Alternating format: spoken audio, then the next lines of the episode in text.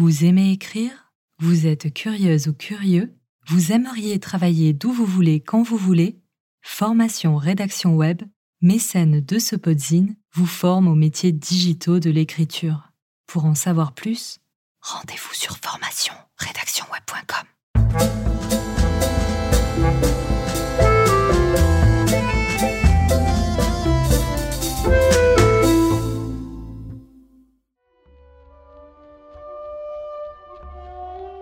Si l'on mettait de la matière entre les mains d'une femme au passé traumatique, ne souffrant aucune concession, libre, obsédée et hallucinée, qu'est-ce que cela donnerait? Sans aucun doute des œuvres fascinantes, perturbantes, subversives et visionnaires. Cette femme, c'est Yayoi Kusama, surnommée la princesse des pois artiste avant-gardiste, hantée et absolue, peintre, sculptrice et écrivaine. Ses œuvres sont autant de manifestations de ses hallucinations et de sa conception de l'univers, autant de fenêtres sur son esprit fragmenté. Sa soif de reconnaissance, son refus d'un monde patriarcal et intolérant, et son besoin d'incarner un art vivant ont fait d'elle une artiste respectée et admirée. Voici la biographie de Yayoi Kusama, celle qui a réellement osé être révolutionnaire en offrant son âme au monde.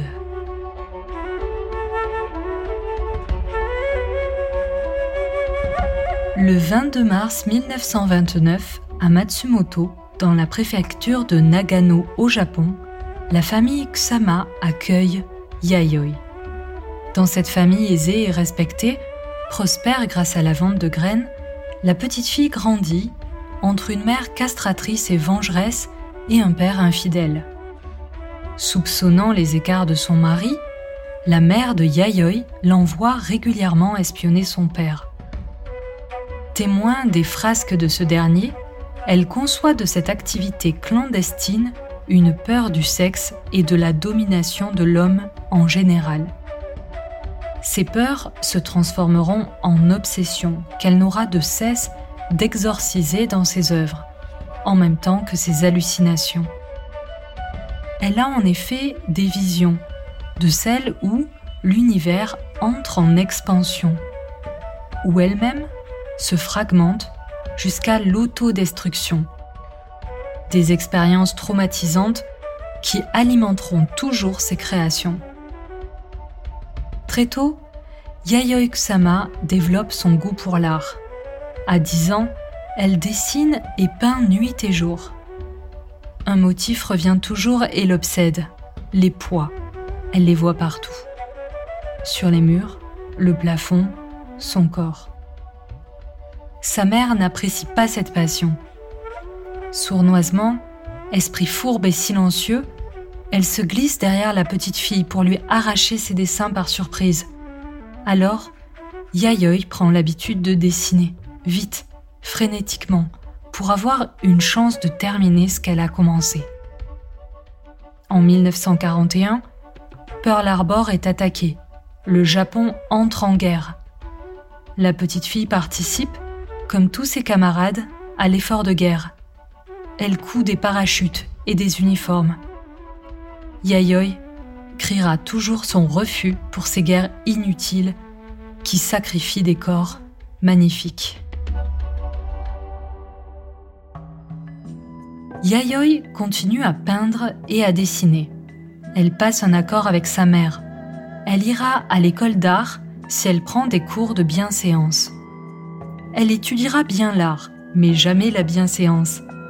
Yayoi Kusama est tout sauf docile, au point de refuser plusieurs demandes en mariage, quitte à faire rager ses parents. Elle veut être peintre, pas femme au foyer. Le respect, si cher à la culture japonaise, la jeune fille estime de ne le devoir qu'à elle-même et à ce qui l'anime. Déterminée à se faire connaître, elle expose pour la première fois ses œuvres dans une petite galerie d'art au deuxième étage d'un cinéma de Matsumoto. C'est un fiasco. La société conservatrice et patriarcale dans laquelle elle vit la bride. Elle refuse même de la reconnaître. La place d'une femme n'est pas devant une toile, mais derrière son mari. C'est mal connaître Yayoi Kusama. 1957. Aidée par l'artiste Georgia O'Keeffe, qu'elle admire profondément, elle quitte le Japon pour les États-Unis. Mais d'abord, elle brûle plusieurs milliers de ses créations au bord d'un fleuve. Sa manière d'effacer le passé pour dessiner un meilleur futur. Arrivée à New York, où souffle le vent libérateur de l'avant-gardisme, Yayoi Kusama n'a qu'une idée en tête s'imposer, conquérir les États-Unis et le monde entier. Elle dédie une toile à cette conquête, The Pacific Ocean, qui représente l'eau qu'elle voit par le hublot de l'avion en arrivant. C'est le symbole d'un nouveau départ et du rêve des habitants des Alpes japonaises d'où elle vient. Traverser les montagnes et voir l'océan. Il fallait un esprit libre pour faire de ce rêve une réalité.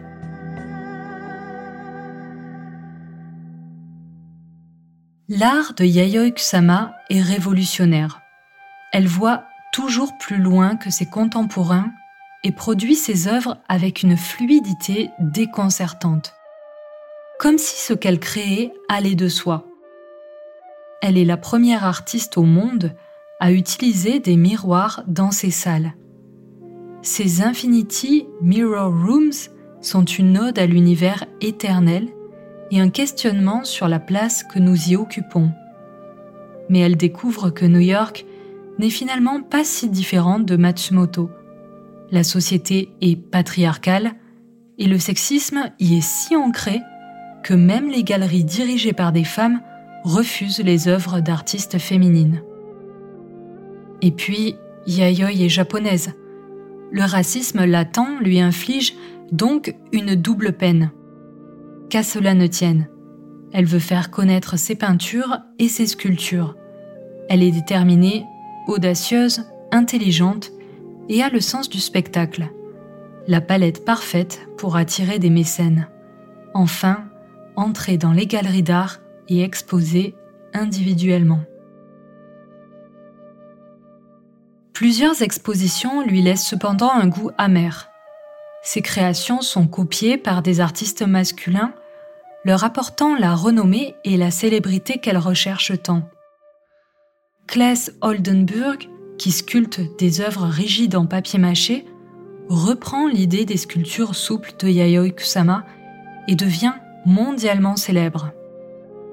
Lucas Samora sort de son répertoire habituel et s'inspire largement de l'Infinity Mirror Room, braquant sur lui tous les projecteurs.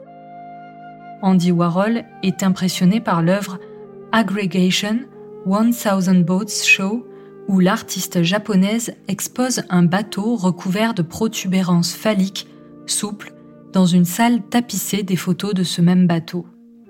Il reproduit le concept et présente un papier peint au motif répétitif de vaches lors d'une exposition. Choquée, dévastée par le pillage de son art, elle s'enferme dans son atelier et s'enfonce dans la dépression. L'art de Yayoi Kusama est fait de tout ce qui la hante, ses obsessions et ses hallucinations. Il en ressort des peintures et des sculptures psychédéliques, perturbante aux motifs répétitifs. Elle souffre depuis l'enfance d'un trouble obsessionnel compulsif la poussant à dessiner des poids à l'infini. Ces poids résument selon elle l'essence de l'univers. La Lune est un poids, le Soleil est un poids, la Terre est un poids, dit-elle. Petite, elle se souvient être entrée dans un champ de fleurs et avoir été victime d'une hallucination traumatisante. Ces fleurs étaient partout, envahissaient tout l'espace, jusqu'à lui donner le sentiment de disparaître. Cette sensation de dissolution dans un univers en expansion, cette peur suivie d'une excitation telle qu'elle a eu envie de manger les fleurs, elle cherchera à les retrouver dans ses œuvres. Ces différentes Infinity Mirror Rooms représentent bien l'infinité, fragmentée et éternelle, où l'individu se perd. Paradoxalement à cette crainte de disparaître, l'artiste admet volontiers que sa vie n'est qu'un poids perdu parmi des millions d'autres poids. Les peintures et les sculptures de Yayoi Kusama ne laissent pas de place au vide. Elle remplit, jusqu'à saturation, tous les espaces qu'elle investit. Avec des poids bien sûr, mais aussi avec des formes phalliques et défilées. Les premières, exutoires de sa peur du sexe, les seconds, représentation du voile mystérieux et invisible qui nous entoure. Obsessionnelle, hallucinée et hallucinante par la maîtrise de ses peintures abouties qu'elle réalise sans aucun brouillon, l'artiste est aussi une fervente partisane de l'amour et de la tolérance. Résolument libre, refusant de se plier au conservatisme de l'époque, elle célèbre en 1968 le tout premier mariage gay américain. Malgré le succès gagné au début des années 60, elle se sent perdue. On se détourne d'elle après lui avoir brièvement prêté attention. Sa conquête du monde a échoué. Désabusée, déprimée, elle rentre au Japon au début des années 70 et se fait interner dans un hôpital où elle vit toujours, passant ses journées à créer des œuvres dans son atelier tout proche le début des années 90 et sa mise à l'honneur à la Biennale de Venise en 1993 marquent son retour en grâce et en force. Depuis, Yayoi Kusama est considérée comme une des plus grandes artistes féminines du monde. Sa dépression ne l'a pas empêchée de s'accomplir. Au contraire, ses créations transpirent ses névroses, mais c'est avec une infinie douceur qu'elle nous entraîne et nous met face à nos propres obsessions, nous ramène à notre place dans l'univers, un poids au milieu d'une multitude de poids. Son regard écarquillé et hypnotique porte plus loin que le présent et l'environnement perceptible. Il parle mieux que tout de ce qu'elle est. Une artiste hantée, en équilibre entre sa peur de perdre son individualité et sa jouissance de faire partie d'un tout infini et éternel. Yayoi Kusama reste pour toujours cette petite fille qui a cru disparaître dans un champ de fleurs et a voulu les manger.